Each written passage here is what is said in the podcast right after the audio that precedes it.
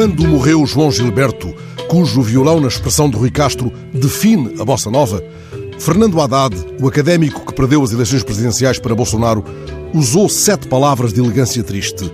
Inesquecível João Gilberto, quanta beleza ele criou. E que disse Bolsonaro? Que disse o presidente do Brasil sobre a morte do gênio sossegado, como lhe chama Miguel Esteves Cardoso, num texto admirável hoje no público? Nas longas horas que se seguiram à notícia, Bolsonaro disse nada.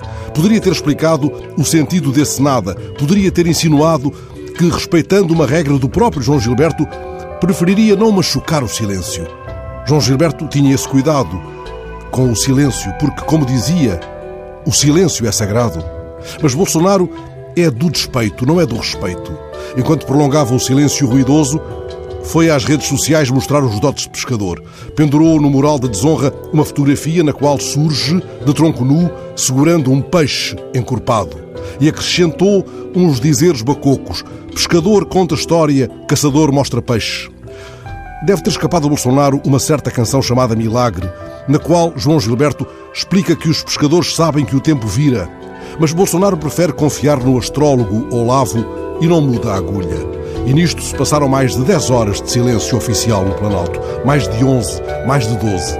Foram horas a mais de um silêncio cáustico e ominoso. Foi então que os jornalistas lhe lançaram um anzol, tentando pescar uma palavra, uma que fosse, sobre o grande criador desaparecido. E ele, como se trauteasse uma versão escarninha de Bimbom, respondeu: Era uma pessoa conhecida. Nossos sentimentos à família. Tá ok?